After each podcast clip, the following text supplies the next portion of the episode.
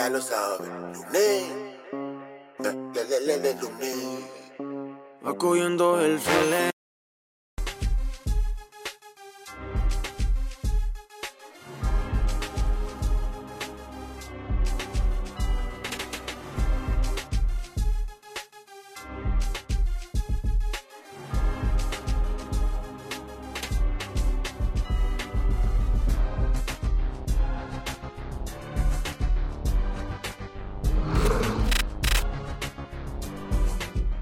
Saludos mi gente, bienvenidos y bienvenidas una vez más a Geriman TV.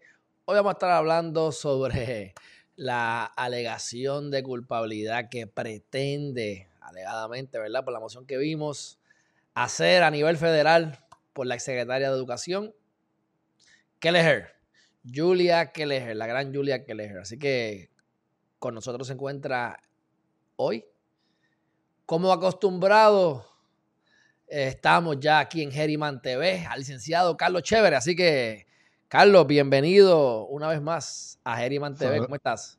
Saludos, hermanazo, gracias. gracias Qué bueno por que tenerme aquí. aquí como siempre. Seguro, seguro. Pues vamos, vamos rápido a, a lo que vinimos. ¿Qué es lo que está pasando con esto de Keller? Que he visto muchas cosas en la prensa y, y como que queremos que la Eh, gente esté clara de lo que está pasando. La abogada ella, este, la que era fiscal, este, la fiscal, ex fiscal Domínguez, pues ellos presentaron una moción, lo que le llaman una moción por information. eh, y eh, esa moción for information lo que dice es que, que él va a aceptar culpabilidad eh, en un cargo menos grave o grave, probablemente grave. Eh, y entonces esa alegación de culpabilidad pues, pues iba a cogerse este, para, para los dos casos. Lo que están diciendo mal en la prensa es que, que él está aceptando la culpabilidad en sus dos casos. Y pues no es lo mismo. Sí.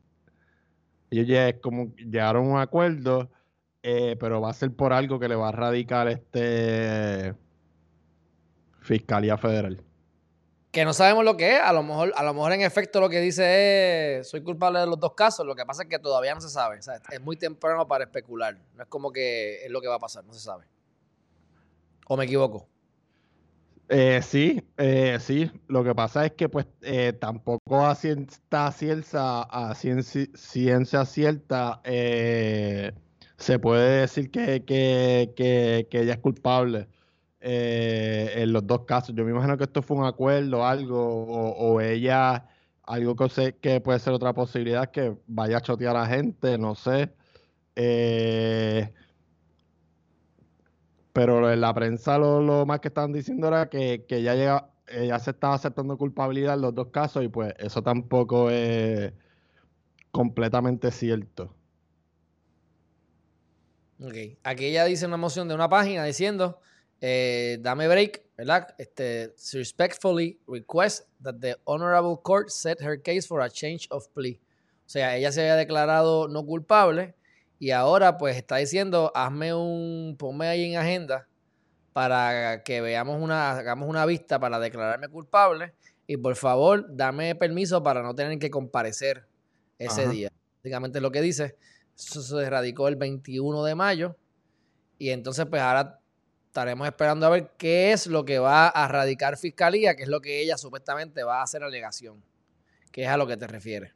Correcto. Es como si ella eh, hiciera alegación, no a, un, no a unos nuevos cargos, pero o, a, a algo similar. Eh, es algo técnico. Entonces, pues vamos a hacer la distinción, que aquí yo no, ¿verdad? Yo creo que esta muchacha jugó con fuego, ¿verdad? Como quiera que sea, desde lejos se puede ver. Pero también me gustaría que hicieran la distinción entre, ¿verdad? Lo que es hacer, por qué se hacen las alegaciones de culpabilidad y distin- di- la, la distinción de que no necesariamente porque te declares culpable, eres culpable. ¿Cómo es eso?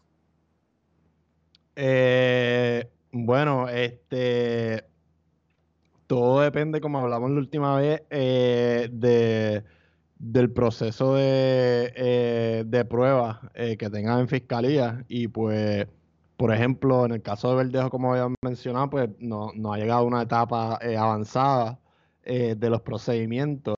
Ya este caso de Julia Keller, pues, pues lleva ya más, más un poco de tiempo Y, y, y pues a veces uno no es culpable de un cargo que, que, se te acusa, pero a lo mejor es otro de los cargos. Eh, hay evidencia más allá de dudas razonables eh, para encontrarte culpable. Ella tiene dos casos.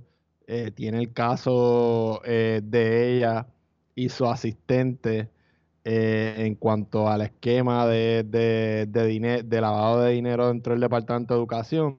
Y tiene el otro caso que fue el de favorecer al empresario de Ciudadela con lo de la cesión de tierra eh, por un dólar que había, sabes que por Ciudadela hay como que un terreno antes que está como que siempre construyéndose, pues ya se dio ese terreno por un dólar a cambio de, del apartamento en, en Ciudadela. Y pues ella tiene esos dos casos.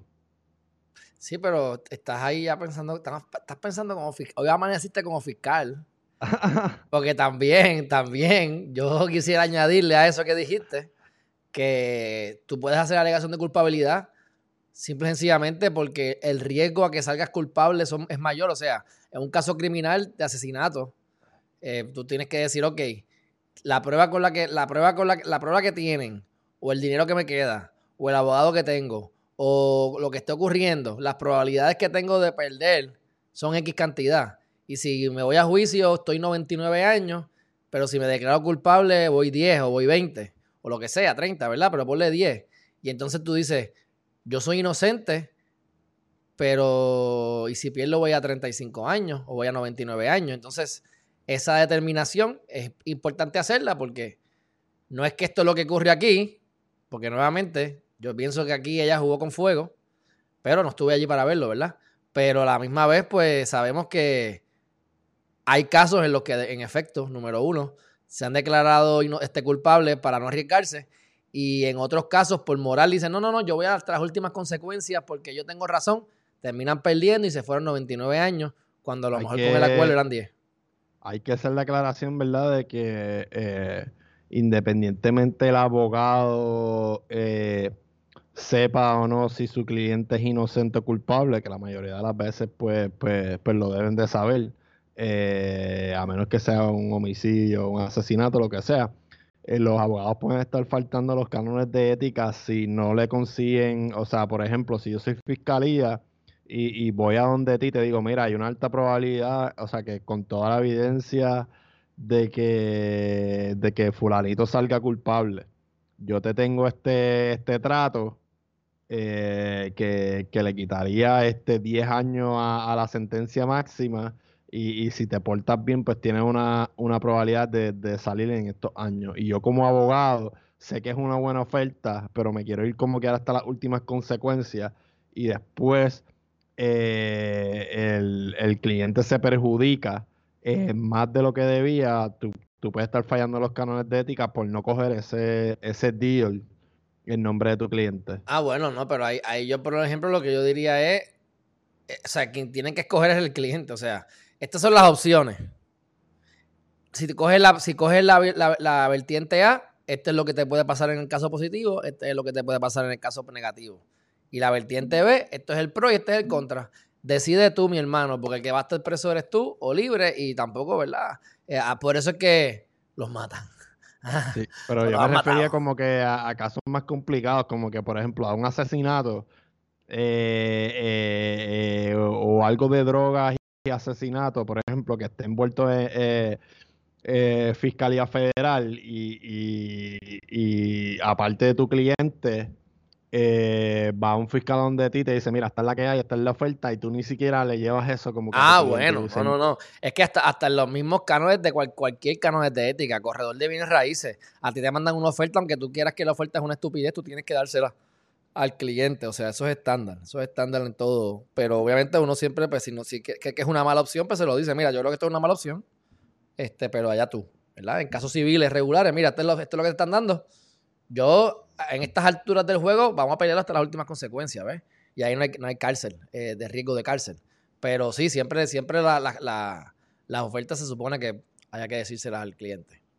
Pero, este, por otro lado, también hay que distinguir o destacar que Fiscalía no tiene la autoridad para hacer eso. Ellos tienen O sea, tiene la autoridad para negociar y solicitarle y recomendarle al juez, pero al final del día, tú Ah, puedes ponerte a chotear acepta- y puedes juez- ponerte a hacer los acuerdos que sea, pero el juez es al final el que decide si eso Correcto. aplica o no aplica y cómo va a aplicar. ¿Algo más que quieras hablar de, de este tema? No, hay que esperar este que, que sometan a ver cuál fue el acuerdo ese que llegaron. Bueno, pues vamos a ver qué pasa con la gran Julia Kelleher, la que tenía dos posiciones por el precio de uno o una posición por el precio de dos. Este, y parece que quería más chavitos de lo que ya le habían dado. Pero- 250 mil al año, brother.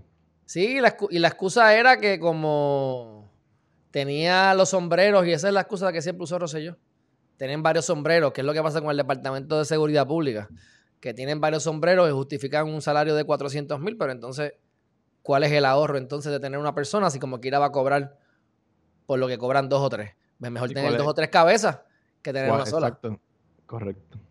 Bueno, pues dicho eso, será hasta la próxima, hermanazo. Te veo pronto. Nos vemos, hermanazo. Gracias. Ok, bye bye.